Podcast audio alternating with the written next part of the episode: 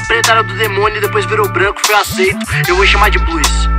É isso, entenda. Jesus é blues. Falei mesmo.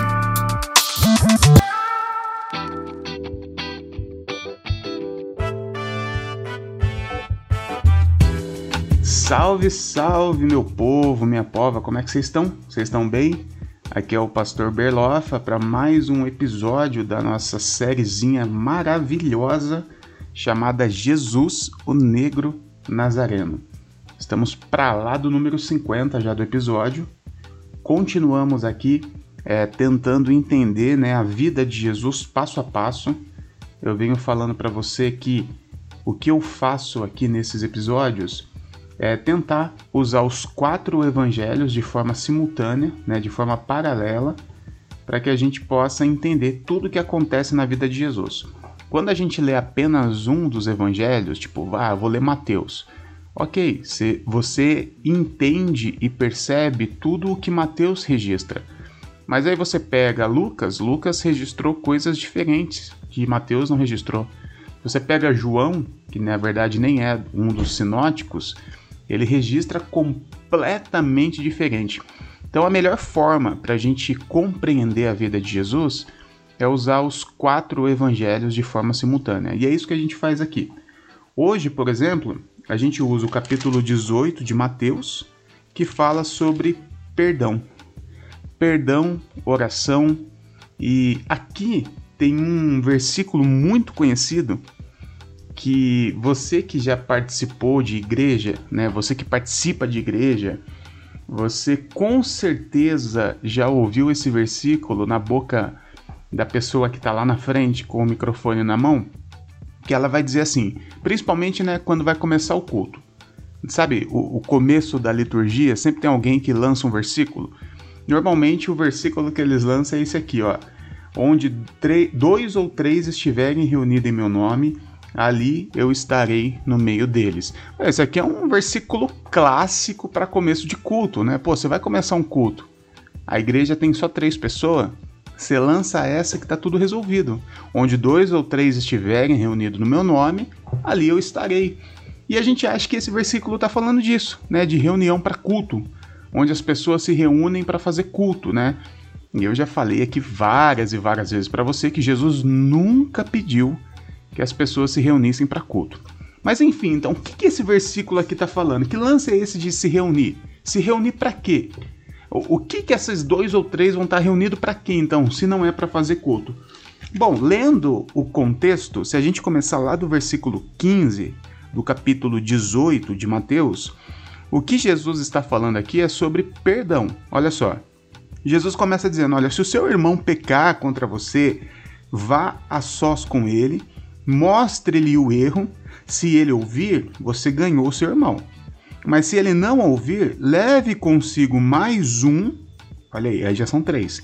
Leve consigo mais um ou dois, de modo que qualquer acusação seja confirmada pelo depoimento de duas ou três testemunhas. Aqui a gente já começa a entender do que, que Jesus está falando sobre dois ou três. Jesus está falando assim: olha, você está tretado com alguém?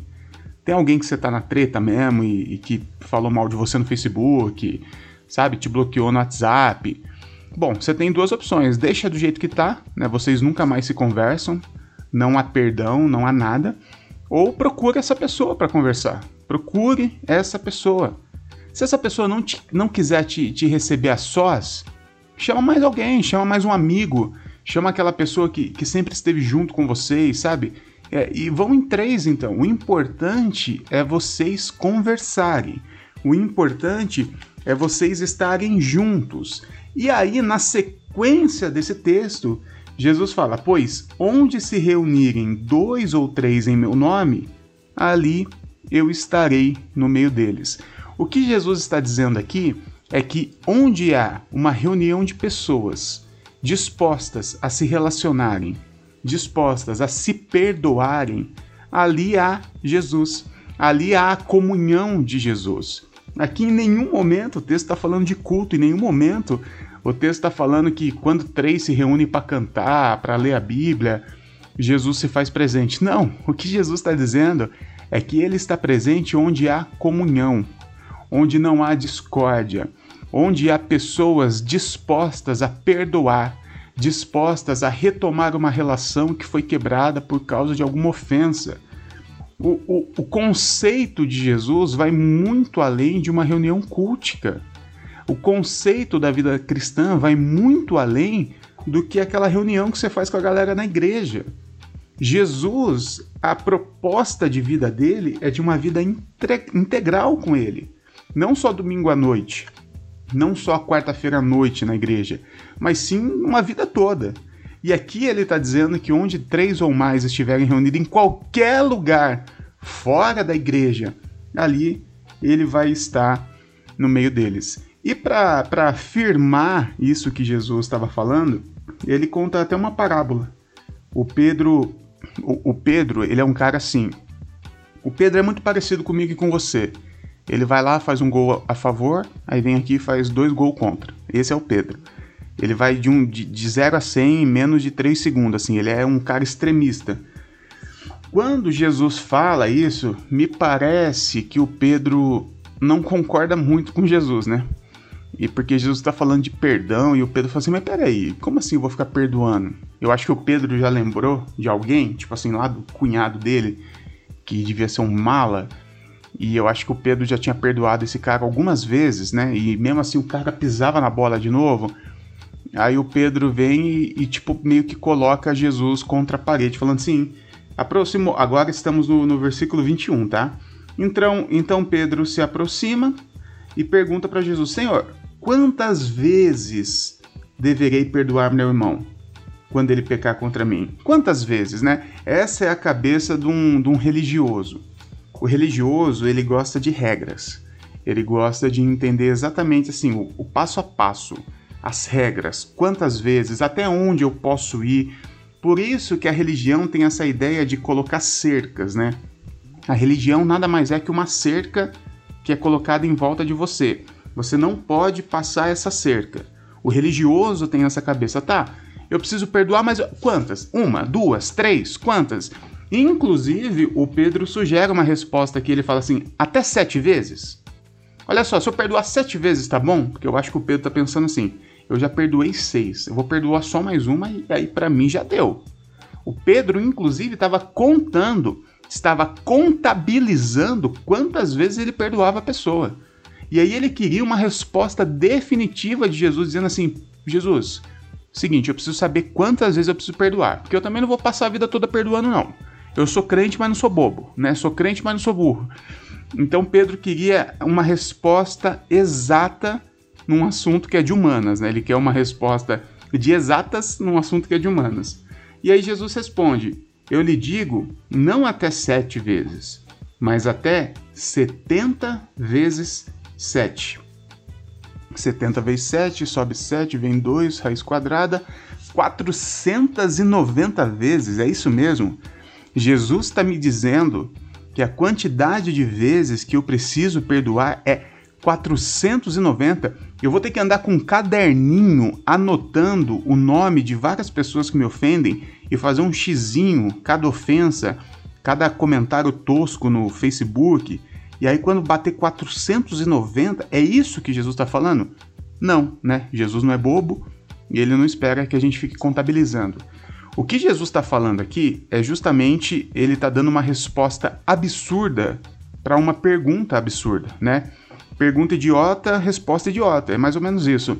O Pedro queria uma resposta de, de, de vezes, né? Tipo assim, tá, sete vezes. E aí Jesus fala assim: já que você quer contabilizar, Pedro, faz o seguinte 490, tá bom? Vamos aí, se você é tão bom assim, 490. Quando bater 490, a gente conversa. Jesus está dando uma resposta idiota para uma pergunta tosca. Só que tem um algo a mais aqui na resposta de Jesus também, que é justamente o lance do número, né? O número 7, na tradição judaica, ele, ele, ele tem uma ideia de perfeição. Pode ver que tudo que é 7 é meio que perfeito na, na tradição judaica. Então o que Jesus está dizendo aqui é o seguinte: olha, você precisa pegar a perfeição e multiplicar por 10 e multiplicar o 10 pela perfeição. Jesus está fazendo uma conta maluca aqui para dizer assim: o perdão não tem conta. Não tem como contabilizar essas questões, Pedro. Não tenta ficar contando quantas vezes você perdoou. Até porque se você perdoar de verdade, não tem como contar. Se você tem na sua cabeça quantas vezes você perdoou aquela pessoa, na verdade você nem perdoou, porque aquilo ainda está martelando na sua cabeça. Você está esperando ela errar de novo só para poder retirar o perdão que você já tinha dado a ela. Então isso não é um perdão verdadeiro. Então perdoe de forma perfeita. 70 vezes 7 seria mais ou menos assim: perdoe de forma perfeita. Perdoe sem contabilizar. Perdoe sem fazer matemática. Perdoe sem fazer cálculos. Apenas perdoe. Apenas perdoe. Jesus vai e conta uma parábola na sequência falando de um cara que devia muito dinheiro para uma pessoa e por dever muito ele, ele recebeu o perdão, então ele recebeu um grande perdão. Isso é Jesus ensinando o Pedro e ensinando eu e você que o perdão ele não pode ser contabilizado, tá bom? Ele não pode ser contabilizado, porque se for contabilizado não é perdão, ok? Mas eu, eu preciso dizer algo para você também, que é o seguinte: é, às vezes nós temos uma ideia muito equivocada de perdão, tá? Às vezes a gente foi nos ensinado assim, né? Que perdão é tipo esquecer, né? É, é só você esquecer. Peraí, como é que eu esqueço alguém que me ofendeu profundamente? Como é que eu esqueço alguém que me traiu? Como é que eu esqueço alguém que traiu a minha confiança? Não, você não vai esquecer. Ah, o perdão é você lembra, mas aquilo não te machuca. Como eu não me machuca lembrar de alguém que eu confiava que me traiu? Eu sou um ser humano, eu não sou um robô.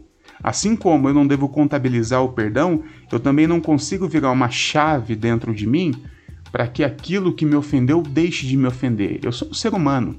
Então a ideia de Jesus não é que você esqueça do mal que te fizeram, da traição, mas é que você é que você consiga conviver com isso. É que você não quer que aquela pessoa que fez X contra você receba o X também. Perdoar é você conseguir prosseguir a sua vida sem desejar o mal da pessoa que te fez o mal. Não é porque ela te fez o mal que você precisa pagar com a mesma moeda ou espera que a vida pague com a mesma moeda para ela. Então, o perdão de Jesus é conviva com isso, perdoe a pessoa. Não necessariamente você precisa retomar a relação, Perdão não é confiança, você pode perdoar e deixar de confiar nessa pessoa, mas todas as vezes que essa pessoa, mesmo que você não confie nela, mas que você já perdoou, se essa pessoa precisar de você, você vai estar com a, com a mão estendida.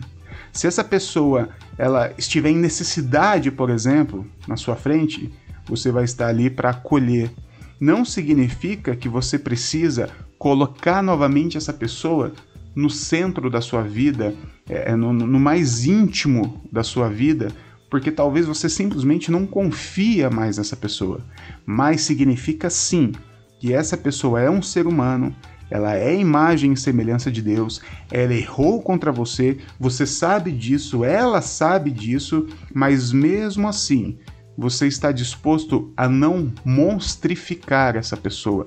Ou seja, você está disposto a não criar um monstro nessa pessoa, um monstro que precisa ser eliminado.